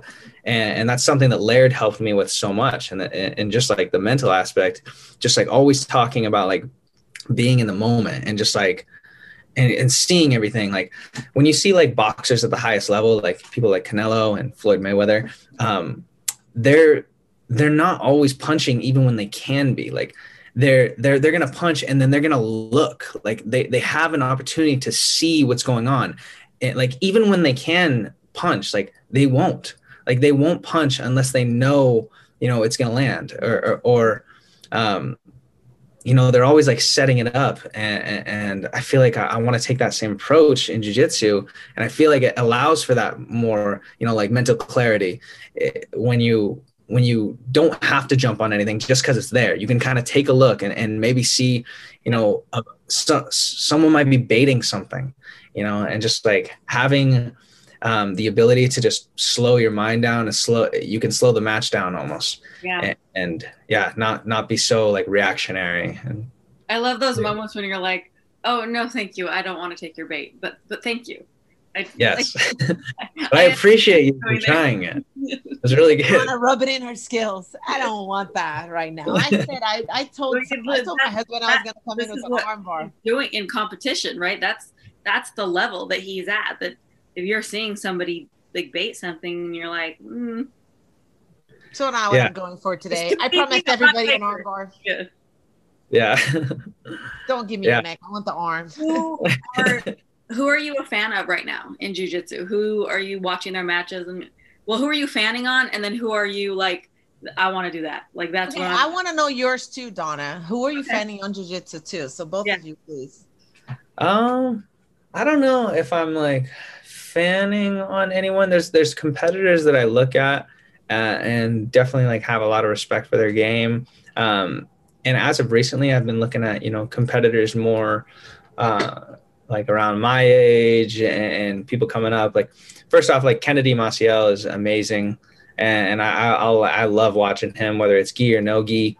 Um, I mean, the Ruotolo brothers are freaking awesome. I, Did you I, I that he love got that with the the buggy choke that he won Yeah. the last Yeah, one that buggy choke. I was like, yeah, that's I mean- Austin. that Right. moment. Yeah. Like it was that moment of recognition. I think the audience all realized what was happening almost at the same time that PJ did. That we were all like, "Is that? A, oh shit!" yeah, I was like, oh, Buggy it's in choke. there. And Yeah. then you saw his face kind of turn red, and you're like, oh, it's over. Like he's gonna tap. That was crazy. Yeah. Shout out to So, yeah. Austin Hart that created that move, by the way. Who?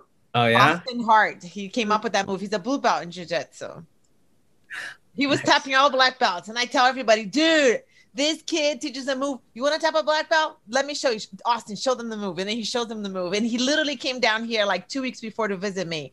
And we went out to like a karaoke. And then I had him teach to all the like secure guys the move. So when they watch it, they're like, holy shit, it's the only move we know. like, Oh my gosh, that's so funny. it was great. It was great. Yeah, no, that what what a way to um to win the title. Uh, So Bertolo brothers, and then you say Kennedy Maciel. Is he Brazilian? Kennedy Maciel. yeah, he's Cobrinha's son. Oh, Cobrinha. okay, okay. Yeah, and then of course, like uh, I, I look up to guys, you know, like the Mendes brothers. Um, just you know, their style. I feel like their style like influences mine um, in a way, just in terms of their movement and, and the way they're able to just like go from side to side and, and almost have this, you know, this rhythm and dance on, you know, on top and on their feet. They they're, they're so smooth. Um, but yeah, and, and, and younger guys like you know Roberto Jimenez and um, uh, recently uh, there's a kid uh, Josh Cisneros who had a great match with Kennedy and you know he's looking great. So yeah I like I really like to watch like you know the people that are really just up and coming um you know and, and how they're implementing their games and whatnot but it, it's cool. Yeah. what, what about you? What about you Donna? Uh, same the man the, the the the young women that are coming up these days i'm just like oh my god. Like i i can't yeah. They're on such a different level and i'm just i watch all of the the women's matches that i possibly can. Um i moved down to san diego last year and i've been really lucky to train under PJ Barch this whole time. Nice. and uh, his his style Oh. is so different than eddie's that i'm like i'm um, like i'm i'm just continually like like he'll do something and it'll like and he'll just show it to me in a different way and he'll like make some small adjustments and his feet are really interesting if you ever like watch pj compete his feet are like super like they're they're their own little tools. Um and when teaching i'm always like like to a student i'm like look at his feet look at his feet. Um so yeah i'm i have a very new i always appreciated pj as a competitor but now training with him at his school i'm like man this dude is like on another level. It's insane. And i'm super lucky because he's so different than eddie's style and i've been with eddie Right. for you know 12 years um yeah i honestly just all the all the young people coming up that kind of what you said earlier that since jujitsu is constantly evolving and eddie said this years ago i remember him being like dude jujitsu is one of those things that people are going to figure some stuff out and like by the time you're my age like people are going to be like floating and like doing jujitsu on strings and like i don't you know what i mean like doing things that we could never imagine and just think about where jujitsu was even when i started back in 2008 that like we're doing things now that people are like, you can't do that. That's not like what are you inversions? Nobody's going inversion going for people's legs and turning the, you know what I mean? So just like your generation is who I'm I'm fanning over your whole generation because I Yeah. love watching you guys compete and those like the young girls going in and just like murdering each other and you're like, what? gosh I know Like Grace Gundrum. Every time Grace Gundrum gets on the I was- mat, I'm like, come on! my favorite grappler. My favorite Right? grappler. I was just gonna bring her up. She is amazing. Have you had an opportunity to roll with her? I Uh, haven't rolled with her Yeah. um in a while. I I feel like we were eh, she- I don't even know how old she was. So not since she was like on the like murdering. She was people. eight. Last time Donna Um, rolled with her, she was But I will tell you this: Grace Gundrum. If you are familiar with the Tenth Planet System, Geo Martinez and Grace Gundrum have the absolute most evil, um, invisible collar I've ever felt in my life. Her, even as a like a kid, her invisible collar, which is a, a position in in rubber guard where you're like digging Yeah. into somebody's collarbone you have them um, Yeah. have your legs up like that. She Yep. almost put me to sleep because Eddie talks a lot. I know that shocks everybody. So what Eddie will do is he'll have us get into position for a like he'll put you in worst case scenario position and make you fight your way out of it. So he'll put a Yeah. invisible collar and be like, "Go! You got to hold them in. They got to escape." Well, he put us. Grace put me in invisible collar, and then Eddie went off on a tangent, and I had to tap while he was Okay. talking before the drill started because her invisible co- and she just she was just so casually like like killing me. And I was like, hold on, I'm, I'm about to go to sleep. I got to tap. before the drill started. She has no, like, she's like a cyborg. She just has, she's like, Oh, She's and she's the sweetest thing. Like off the mat, she's like, Just if it's saying word. So Just like, nice. okay, No. okay, okay. Oh my yeah, exactly. Yeah, Yeah, I had a, she's I had an opportunity to go with her um, uh, in El Paso when we did JJOT. Yeah. Uh, not when she got her black belt, um, but we did like a private rolling session with all the competitors and whatnot the next day. Fun. Oh, that's awesome. Yeah. yeah it was so cool it, that was like really cool um, but yeah i got an opportunity to roll with her and yeah she's so dangerous like like i can't i can't be like all right like she's a girl she's smaller than me Not- like if i think like that she will catch me Not with like I, I was like i had to be on my toes i was like i'm not gonna treat her like i'm, Well, I'm, she does this I'm thing. gonna take it easy you know when somebody puts you on something and you can feel them adjusting their body? yeah Like she doesn't. She like goes for a position and then she's like her her body's like, no, we're staying here. We're staying here until you give it to me. And you're like, what? How? like it's, I don't know. I it, rolling with her feels different. She's uh she's special. She's definitely Yeah. special. that, that yeah she's absolutely We amazing. talk about her in the show all the time because Yeah, she's obviously amazing. she's one of my favorite female I joke that I don't think she's like a teenager. I think she's like an adult assassin that was sent over here to America. Just like oh my Poor Grace. I love Grace. I love her family. It's a complete joke, but I'm like, no, no, no. She's an assassin that was sent. I'm sure she hears that all the time because she like is an assassin. I Like, I'm scared of her. Yeah. Uh, what do you think of? I mean, it's a, it's an amazing thing, but ten year, a decade ago, the opportunity to compete wasn't as like if you wanted to, you could compete every single weekend. Yeah. That all by itself has changed the sport so much from like when I started, there were no competitions. And when you went, especially for girls, it was a little bit different for guys. And 145 has always been the deepest pool. Like any time you guys competed, you always had 16 man brackets and like it was amazing. But like I would show up to tournaments and they'd be like, you have one c- opponent and you guys can go, you know, best two out of three. Good luck. Yeah. Yeah. But the sport now, like I tell everybody, I'm like, man, you guys can compete every single weekend if you wanted to. And that's going to take everybody to like, that's what's going to make this like shoot up in the levels. Yeah, yeah. I- I, think I think you know the opportunities that are out there now. It's amazing. You know, um, you know, for people who are wanting to compete and, and to get that experience under their belt. I, I think especially for people that are, you know, just in, in their you know beginning stages of jiu-jitsu that you know white to late blue belt purple belt um, or just you know first to third year um, yeah i think it's awesome and i think it's just like so cool um, that they have that opportunity to get as many matches in where you know they start to feel comfortable and really Mm-hmm. you know uh, implement and evolve their games um, yeah yeah, Yeah, I, don't I want your students being like, man, I'm going to compete. yeah Like it's no thing. It's like, eh, it's Saturday. I'll compete. It's fine. It's what I yeah do. exactly it's Yeah. awesome yeah I, I think competition is you know a real assessment of where you're at Yeah. um, you know because that that's when you know things seem to matter you know the nerves are on uh then all the nerves are firing you um you know you feel like you have something to lose but i don't know i i feel like i feel like there's nothing to lose in, in jiu-jitsu competitions especially when we're talking like you know um every every weekend you have an opportunity so i feel like really it's just always an opportunity to learn and just keep getting comfortable you Yeah. know it's hard it's like that that's another hard thing is like you know uh, being a coach in a way is trying to tell people like take the pressure off themselves you know like just go out there and do your thing like like uh it's fun It you is. know?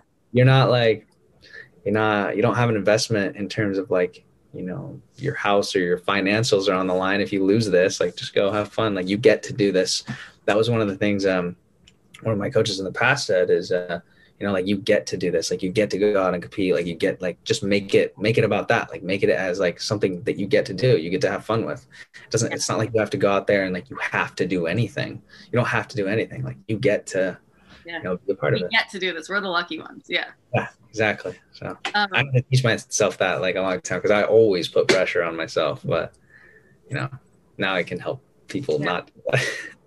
what's the favorite? You've been on some big stages at this point.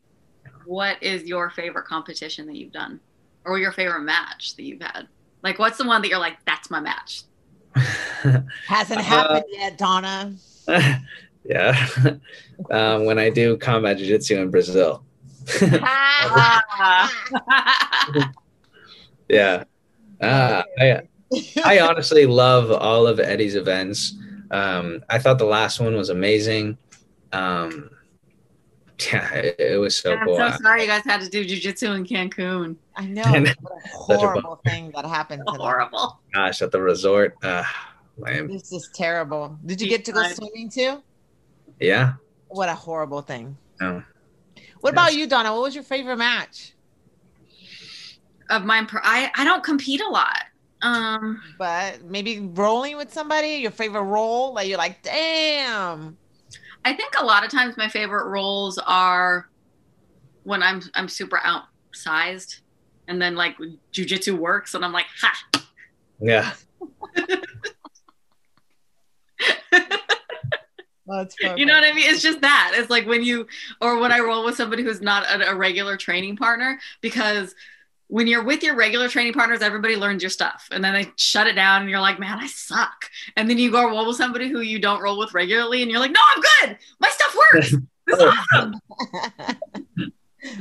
Yeah. You worked Yeah, on that is you. the best. It's a good feeling.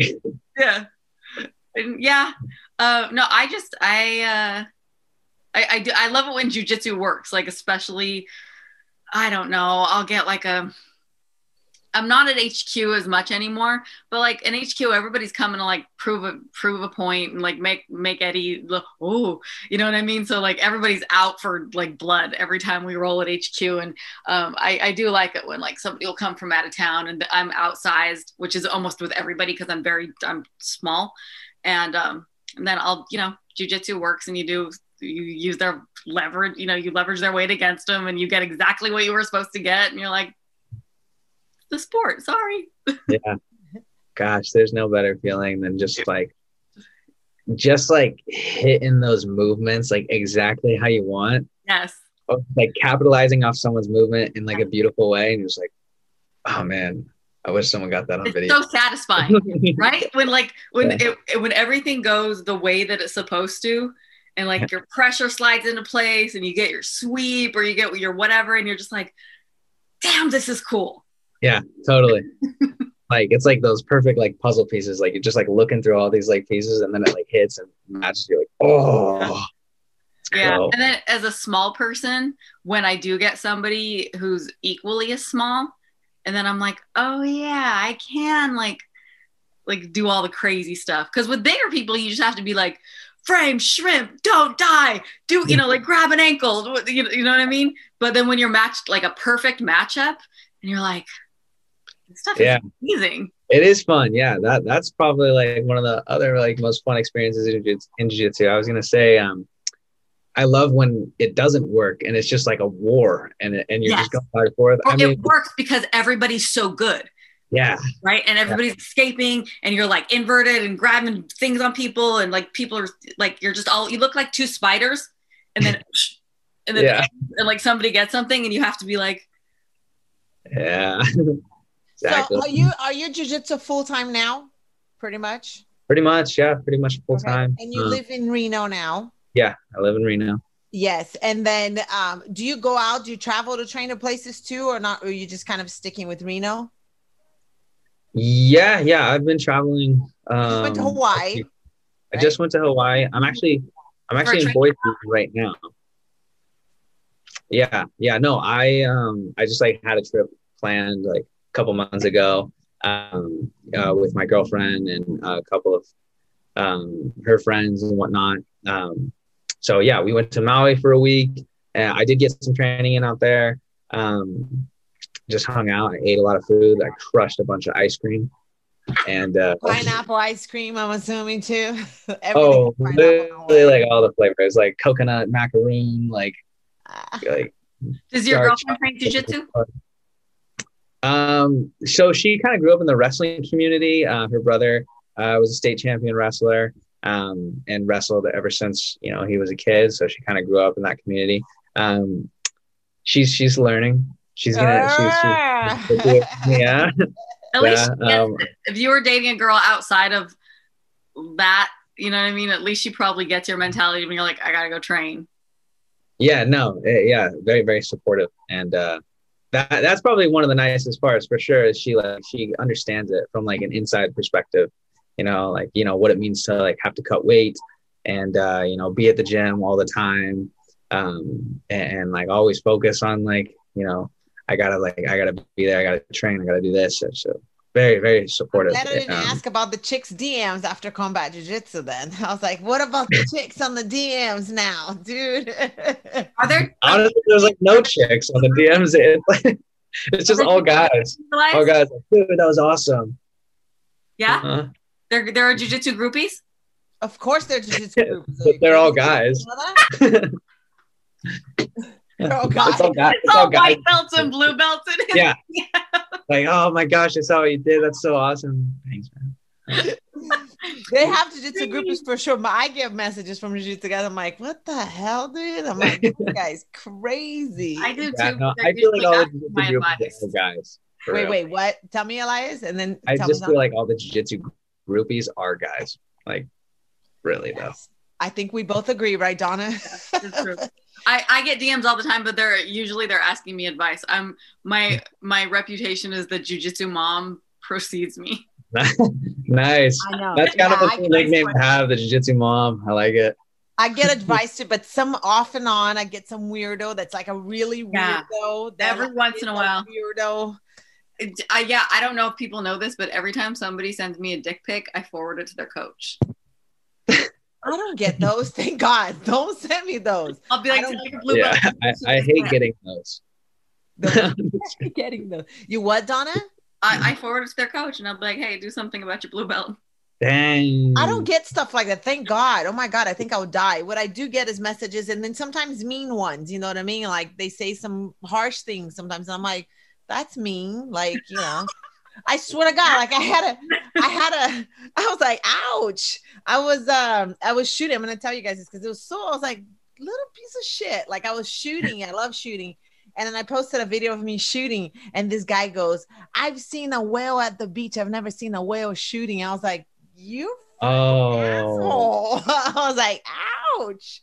Like, why do I even That's- know you? Like, what the hell? you Like- should have sent Grace Gandrum on him. I'm not. I didn't even Like, respond. I need an I was like- assassin. I'm like shocked sometimes. I'm just like, "Wow, you're cruel." Yeah, guys are yeah on on my on my Stop talking about self-defense CTE. stuff. I'm Yeah. sorry. On my women's self defense stuff, we'll get guys be like, that shit doesn't work, and I'm like, Yeah, or I'll get messages like, "Stop fucking with CTE. Leave us alone. You're not gonna.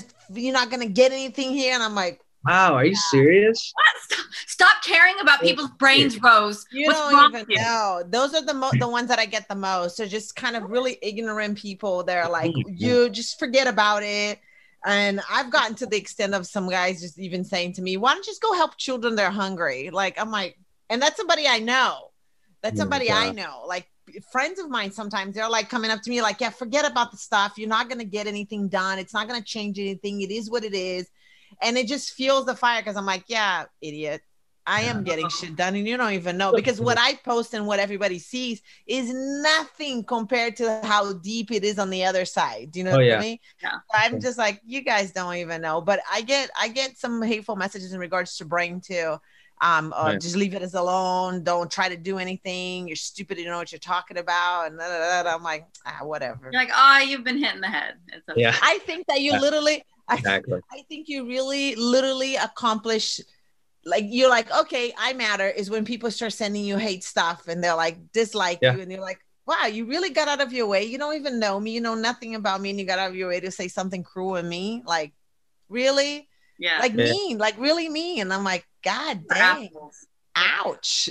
yeah, I think they feel like they need to protect their teams. If I say something directly to a school that's doing something that's not right, or if I say something that, hey, these guys are not training the right way, then they take it Yeah. personal, like, you don't know how we train. You don't know anything. You've never made a champion. I hear that one too. You've Oh god.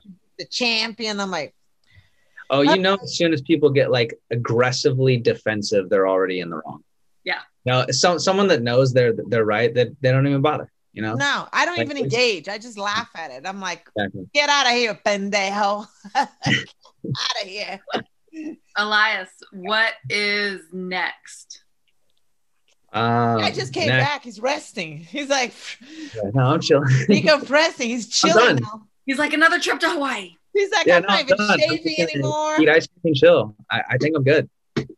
Ice cream. Um, Nah, just chill. And uh, no, I think this is real. This is really cool. And there's no, you're not competing at the 145s for EB for combat jiu-jitsu, right? uh, I will when whenever they 170 is next, I believe. Yeah, 170 is next. Um, yeah, whenever they do, you know, 45, 55, I, I- I want to compete in both of those. 55? Yeah, yeah, definitely. I I, I competed uh, at 55 before. Um, at 55? yeah, so I mean, I I don't I can't get up to 55, but I, I don't mind. I, like 135, 145, 155, like I I can do that any day, all day. Okay, so Huh. if I do the combat jiu-jitsu in Brazil, if when I do combat jiu-jitsu in Brazil, Mhm. then I'll make sure that I have a 145 division for you to show up in there. Okay, I think perfect. it'd be really, I think it'd be really fun, and I think those guys are hungry for something different. Do you know what I mean? Something, some slapping happening, something different. I think it's gonna be exci- It's really exciting. I'm packing right now, literally. I'm packing Nice. the boxes Nice. and getting ready to move. So, um, spend a little bit of That's crazy. and uh, I think it'll be I think it'll be really cool because it's going to open a lot of opportunities to do stuff. Because we are there's something with the Gracie family now that we're like you know a building that you can't break a building like turn down a building because it's part of cultural like property or whatever. Yeah. The Yeah. Gracie family is that in Rio de Janeiro now, so all our projects and all our stuff gets passed on through really quickly and really nicely. Oh, is really that's cool. that's so cool. I know, I know. Yeah. Guys, I want to thank you so much, Elias, for coming in here today and chatting with us a little bit. You know, Yeah. for our Brazilians to get to know you a little bit, start getting to know you because I definitely want to have you back. Donna, you are just my heart. Yeah, Donna, Thank you great. so much. Is there any Okay. final thoughts that you want to say to anybody or anything? And Donna, the same thing for you. My final Uh, thought would be stay hydrated, people. Stay hydrated. Yeah, take your vitamins.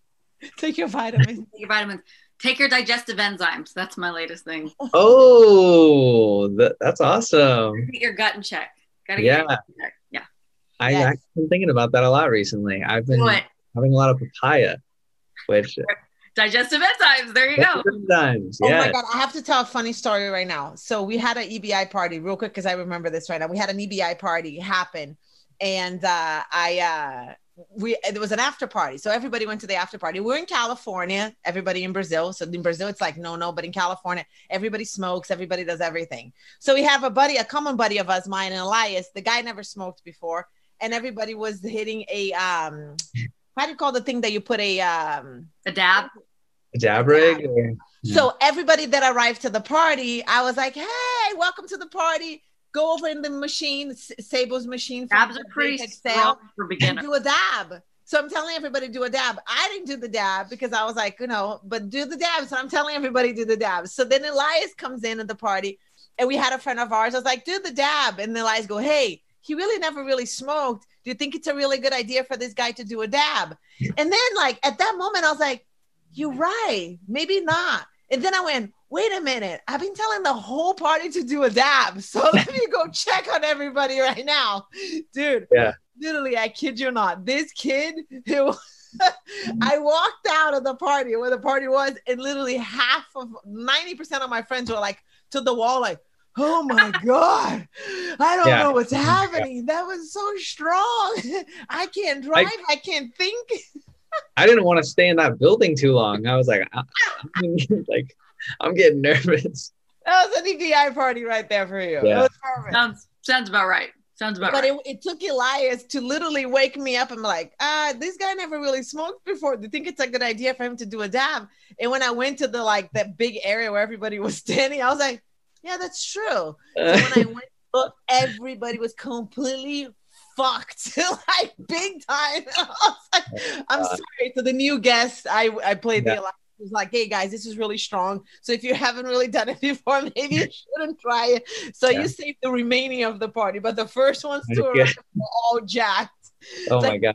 Give me. Rose, you really are a 10th Planet hybrid. Yeah. yeah, for real. But that was funny though. That was funny. That was an Elias. You literally woke me up on that one. It's like I don't think somebody should do dabs. Like that's I'm- really strong, huh? And Yeah, I'm glad I could help you. Clear the fog. you helped the remaining of the whole party. The whole party could actually drive home things to you. Good. That's what I was there for. Nah. I was there, I was there. Is that a rose quartz that you have hanging in here? Yeah, Oh, yeah. This is a this is a gift from Laird um, that I got a That's while really back. Cool. Give me that Yeah. little stone right there. Give me that one. This is pink amethyst, which I'm absolutely in love now with. Oh, That's pretty. oh, that's awesome. Crazy, right? Yeah, that is super beautiful. That's so awesome. Anyways, thank you guys so much for coming today. And it was awesome to chat with you guys a little bit, get a little bit of that combat jiu-jitsu blood flowing and ideas and pumping these guys up for a little bit for this show. And we'll be in Brazil pretty soon. All right. Yeah, I can't wait to hear more about it. Um, count me in. Uh, I'll be ready. Yes. I'm excited. First name on the list. It's already it's already Awesome. written. Cool. Yeah, Well, no. let me know if thank you ever thank make it you out both to of San you. Diego. Let's train. Yeah, let's do it. I, I um I am I feel like I'm in San Diego, like LA area, at least like twice a year. So I'll definitely I'll Come train with me in the Butter Panther. yeah, okay, we'll do. That'd be awesome. Um I really appreciate both of you for the awesome questions and, and just for having me on, Rose. And um thank you to both of you so much. It was awesome. Thank you, Elias. Bye, guys. Bye, Bye. everybody. Yeah.